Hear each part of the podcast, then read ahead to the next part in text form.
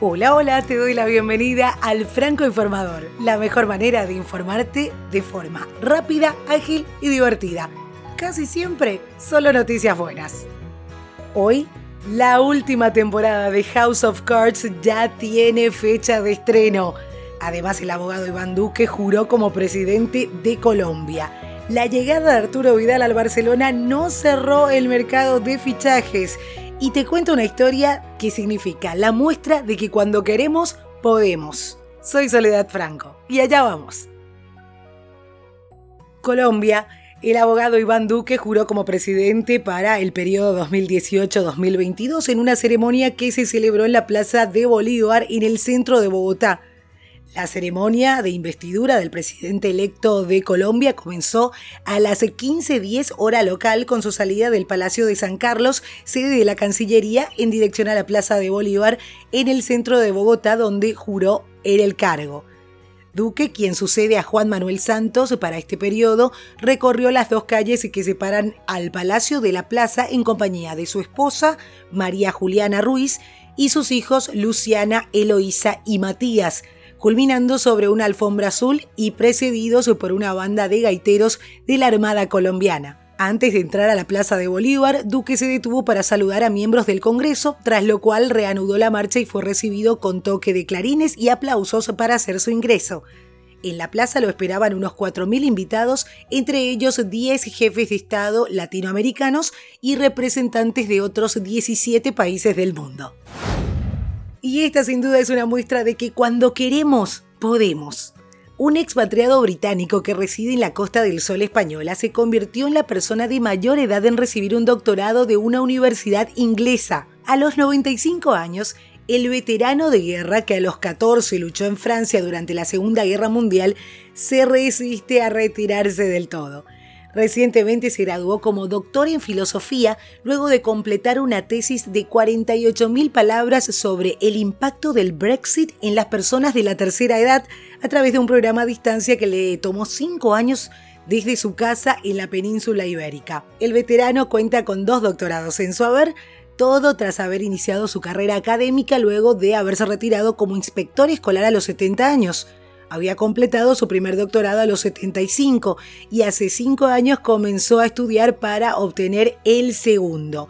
El señor Betty, o Mr. Betty, ha vivido en la Costa del Sol desde 1986 y voló a Gran Bretaña para ser parte de la ceremonia de graduación que organizó su casa de estudios. Y por fin los fanáticos de House of Cards tienen fecha para el estreno de la última temporada. Tras el despido de Kevin Spacey por el escándalo de abuso sexual, la producción tendrá a Robin Wright de protagonista. Todos los capítulos van a estar disponibles el 2 de noviembre en Netflix, así lo anunció la plataforma.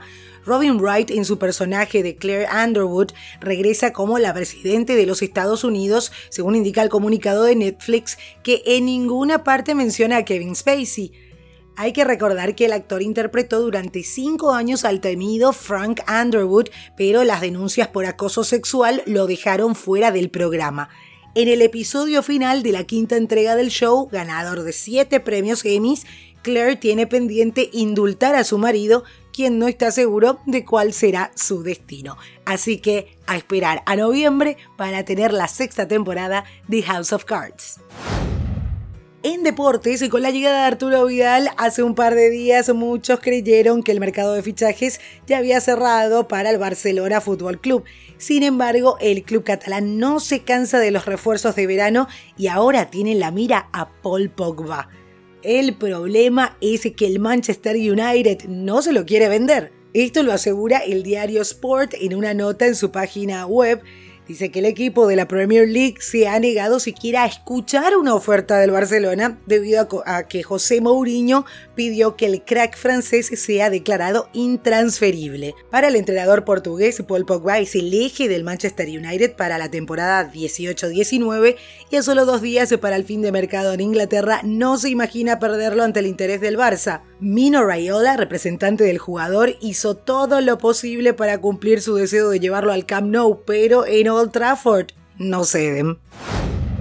Hoy en Mundo Tech, la inteligencia artificial para corregir las faltas de ortografía y mejorar el estilo.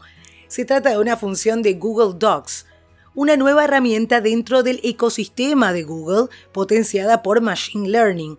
Esta herramienta inteligente, anunciada en el marco del evento Cloud Next 18, brinda recomendaciones gramaticales a medida que el usuario escribe. Si bien en este sentido es similar al corrector que ya funciona dentro de Docs, la novedad es que también incluye correcciones gramaticales más complejas. Por ejemplo, si los algoritmos advierten alguna construcción incorrecta, ya sea porque faltan palabras o porque los términos se fueron mal empleados, ofrece una sugerencia para corregir la redacción. Además de las recomendaciones automáticas, existe otro modo de utilizar el servicio y que consiste en hacer una revisión final del texto a través de la opción que figura en el menú de herramientas es muy similar al editor de Microsoft Word que está potenciada por Machine Learning, con lo cual se espera que aprenda y mejore con el uso.